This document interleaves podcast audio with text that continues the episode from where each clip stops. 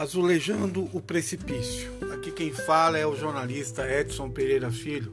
A você que está ouvindo esse podcast agora, vai aqui o meu bom dia, boa tarde ou boa noite.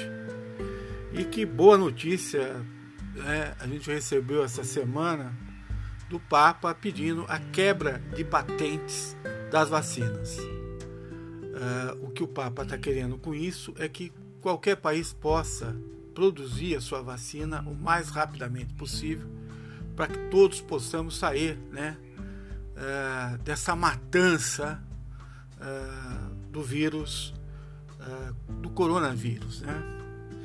E o Papa fala isso com uma certa propriedade, ou seja, ele sabe que sem isso a sociedade não vive, literalmente não vive. E pior, sem isso, a sociedade não trabalha. Sem isso também, a sociedade não tem como cuidar do espírito. E é interessante como uma liderança dessa entra, né?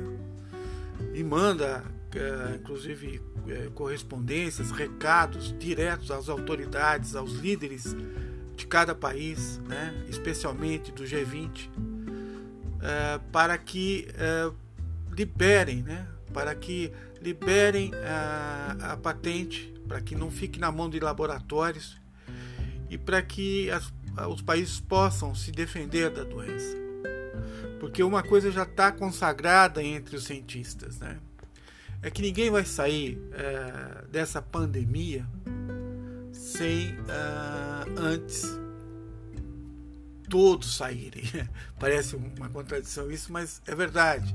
Não adianta nada uh, os Estados Unidos vacinar todo mundo, agora como está vacinando, já já está chegando aí na casa dos 18, 200 milhões de vacinados, uh, sem que o Brasil, por exemplo, deixe né, uh, também de ter a doença no país. Então é preciso né, um esforço mundial para que todos tenham acesso à vacina. Essa história de imunidade de rebanho, né, que até o Bolsonaro fala muito, é, do ponto de vista da ciência, isso não existe. A ciência já disse que não existe por causa da criação das novas cepas. E as novas cepas, cada vez que elas aparecem, elas são mais violentas e matam com maior velocidade. Então não, não há como. Ou a gente vacina todo mundo no mais breve tempo possível e, e todo mundo ao mesmo tempo, ou vai chegar uma hora que nós não vamos sair disso. Nós vamos ficar de sindemia em sindemia. Desculpa, de pandemia em pandemia. Na verdade, quando eu falei sindemia aqui, é que os cientistas também já não chamam mais eh, essa doença de uma doença, uma, uma simples doença que se, que se, resolve com vacina, né? Eles, eles também estão alertando, olha, não é só isso.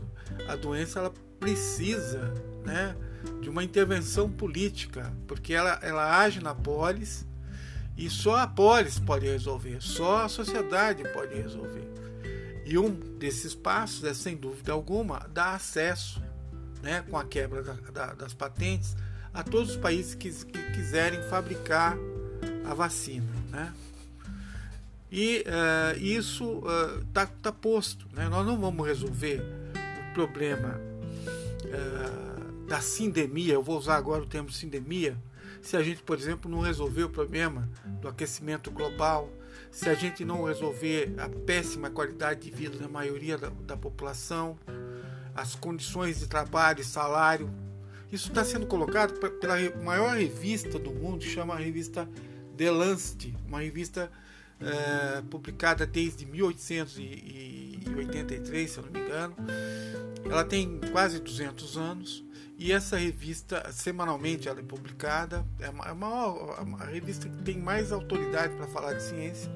E ela fala: olha, a sindemia, ou a pandemia, como os senhores queiram, uh, do coronavírus só vai ser resolvida com efetiva uh, participação política dos estados. Os estados politicamente vão resolver isso. Não há outro, não há outro jeito, não há outro modo.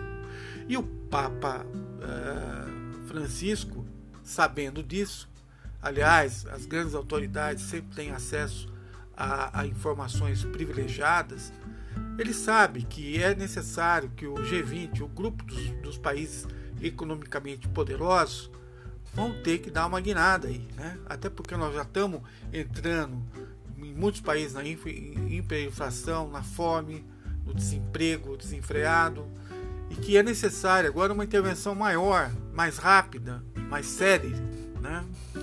Que é o que uh, está acontecendo. E muita gente pensa que a quebra de patentes é um desrespeito ao capital privado, né? Uh, do ponto de vista aí das vacinas. E não é. E não é. E é bom que diga-se diga que não é. Não foi criado, isso tem que ficar muito claro, a vacina não foi criada em laboratórios privados. O conhecimento científico de vacina, né, da ciência, nasce na universidade pública. Muita gente não sabe disso, né? Os cientistas eles entram em contato um com os outros, independente uh, da instituição que, que trabalham, e para, avançar nas suas pesquisas. A ciência ela não está presa, né, aos ditames do Estado, aos interesses do Estado. Ela está presa a uma coisa que chama conhecimento, né? a busca do conhecimento. E é muito comum esses cientistas conversarem entre si, passarem informações entre si. Né? Com o advento da rede de computadores, com a internet, isso, se, isso tomou uma velocidade tamanha que, num, num prazo de um ano, uh, uh, se criou uma vacina, o que é impensável. Se a gente, perce... se a gente entender que para se criar uma vacina, às vezes demora de 5 a 10 anos. Né? Mas dado a, a tecnologia e dado essa facilidade de comunicação, de fazer videoconferências, de fazer simpósios, de passar imagens uh, das, dos experimentos científicos, isso uh, possibilitou uma maior velocidade na criação da vacina. Mas aí como é que entram os empresários nessa história? Como é que eles tiveram a patente? Pois porque é, é muito comum quando se tem um, um uma descoberta científica na universidade, é muito comum empresas irem lá, pegarem o experimento, pegarem a descoberta e patentearem. Né? Só que no caso da vacina, isso tem um, um agravante eh, pior, né? porque ela foi levada para o mercado financeiro, ela foi levada para a bolsa de valores. Logo nas primeiras vacinas que foram estavam sendo criadas, como a Coronavac, como a AstraZeneca, como a Sputnik, etc., essas, essas vacinas foram levadas uh, por quem patenteou para o mercado financeiro. E essa, essa gente ficou se aproveitando do mercado financeiro uh, de uma coisa que é muito comum em bolsa de valores, que é que são os boatos, é a especulação financeira, né? Que leva a ação da companhia para cima ou para baixo dependendo do boato, dependendo da informação que está correndo. Por exemplo, eu vou citar um exemplo aqui. Quando a, a Coronavac estava para ser aprovada pela Anvisa, que é um órgão do governo federal que autoriza ou não o uso de um determinado medicamento, quando ela estava lá dizendo, olha, vai, vai, não vai, demorou, o, próprio governador Dória andou fazendo ingerências, acabou atrasando, o governador, o, o presidente Bolsonaro também, essa coisa toda. Isso fez com que muita gente ganhasse uh, milhões uh, de reais, talvez até milhões de dólares, nessa especulação que teve na Bolsa de Valores.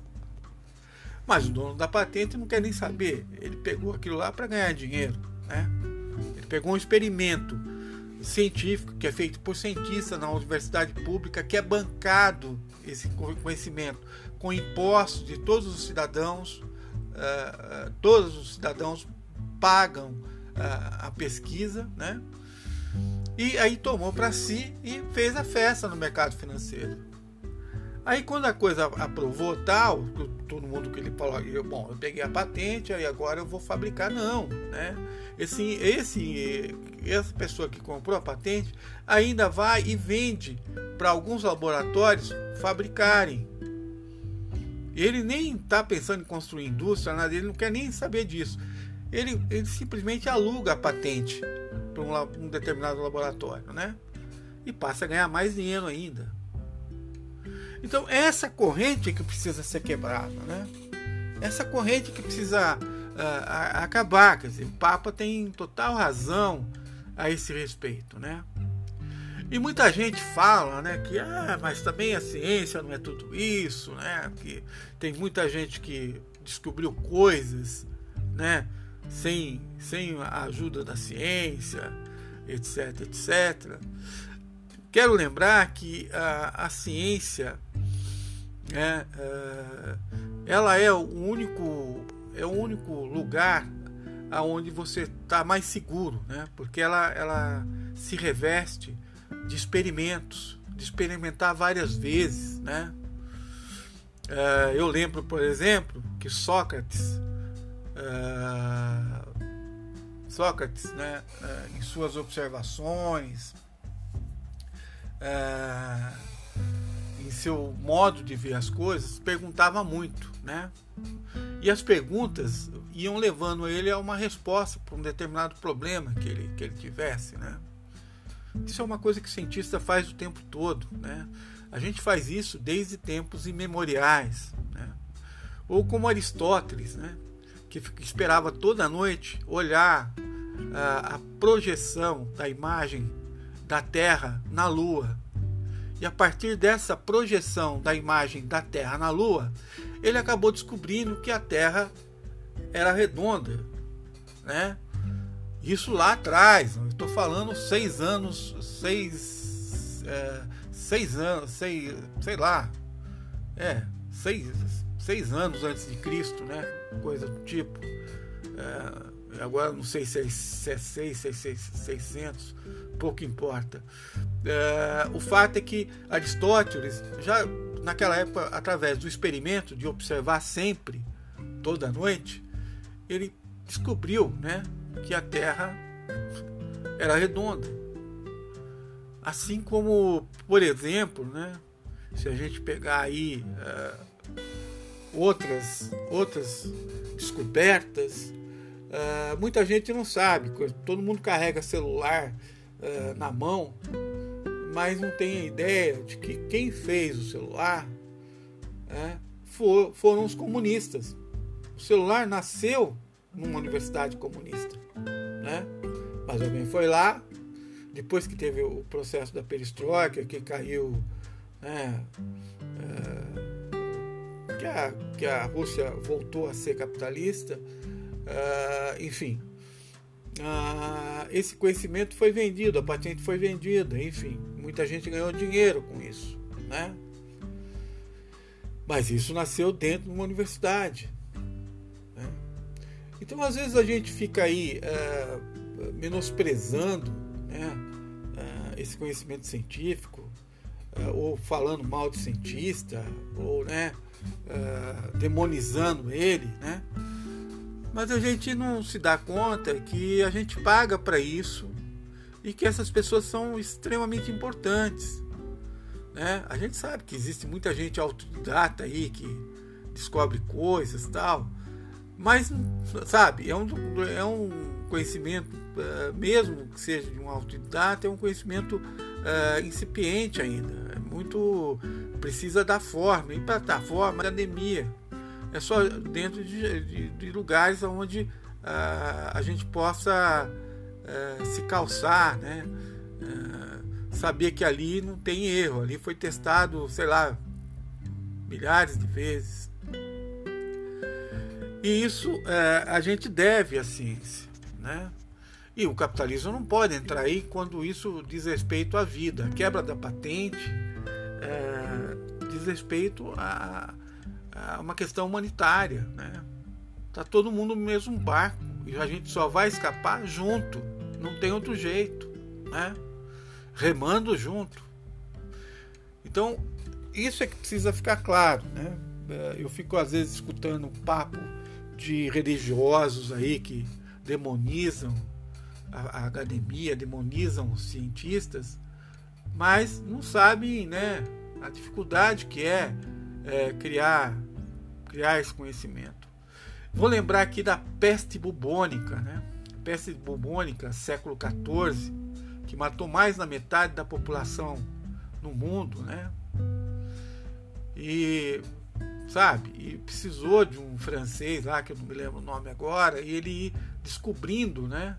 Através da, do, dos bulbos que formavam no corpo, né? Daquelas protuberâncias que formavam no corpo, uh, descobrir ali a possibilidade de uma vacina. Ou, uh, como foi a, a peste da varíola, né? um fazendeiro descobriu que as vacas dele não, não, não morriam e todas elas estavam com as tetas tomadas de varíola. Aí ele falou, poxa, ele desconfiou, né? O produto da observação dele, pô, todo mundo morria em volta dele, mas as vacas não. Aí ele resolveu raspar a, a, a pústulas, as pústulas da vaca, né? E pegar e, e, e dar para os filhos tomar com leite, uh, a mulher também, enfim, da própria vaca, uh, sem esquentar, sem nada, né, in, na, natura, enfim. E passou pro, pro, os filhos e para a mulher. A mulher teve uh, o processo de varíola, os filhos também tiveram, mas eles não morreram. Eles não morreram e conseguiram, né? Uh, e conseguiram, de alguma forma, uh, resolver o problema da, da varíola. Quer dizer, ele, a partir da observação dele, ele viu que as vacas não morriam, aplicou as pústulas da, da, da, da varíola na esposa e nos filhos. Os filhos tiveram até um pouco a doença, mas logo adquiriram resistência. E é daí também que surge a, a, a história da imunidade de rebanho, né? surgiu das vacas. E a palavra vacina vem uh, do termo vaca, né? muita gente não sabe disso. Então a gente às vezes tem que pensar que uh, a humanidade sempre caminha uh, em busca do conhecimento.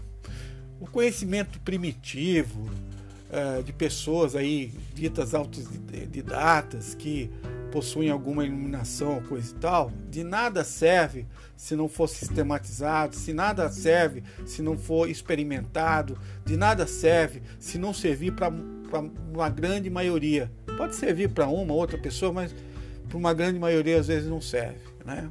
Então a ciência ela cumpre esse papel. E a ciência não deve nada ao capital, e muito menos à propriedade privada o conhecimento difuso, né? esse que a gente chama de conhecimento difuso, é diferente do conhecimento cognitivo. Todo mundo é inteligente, todo mundo tem cognição, todo mundo sabe pensar as coisas. Mas o conhecimento difuso ele é gerado nos centros de excelência, nas academias. E a gente tem que defender esse conhecimento, porque aí está toda a base da existência da humanidade e é preciso, de alguma forma, deixar ele liberto para que ele possa agir, para que ele possa pensar. Nós não podemos ficar na mão do capital. E essas vacinas que foram criadas foram criadas em universidades públicas. Né? E a quebra da patente é fundamental. E é muito importante quando o Papa uh, Francisco entra na história, porque ele é uma autoridade uh, reconhecidamente até por jornalista, por, por gente ligada ao poder, ele é um, ele é um papa extremamente chato, né? Ele não larga o osso, né? E é muito bom que ele tenha entrado agora nessa história da quebra das patentes. Bom, aqui quem falou foi o jornalista Edson Pereira Filho. A você que escutou esse podcast, por, por gentileza, repassem aos colegas, defenda a quebra das patentes, porque essa é a única saída para a humanidade. Um grande abraço.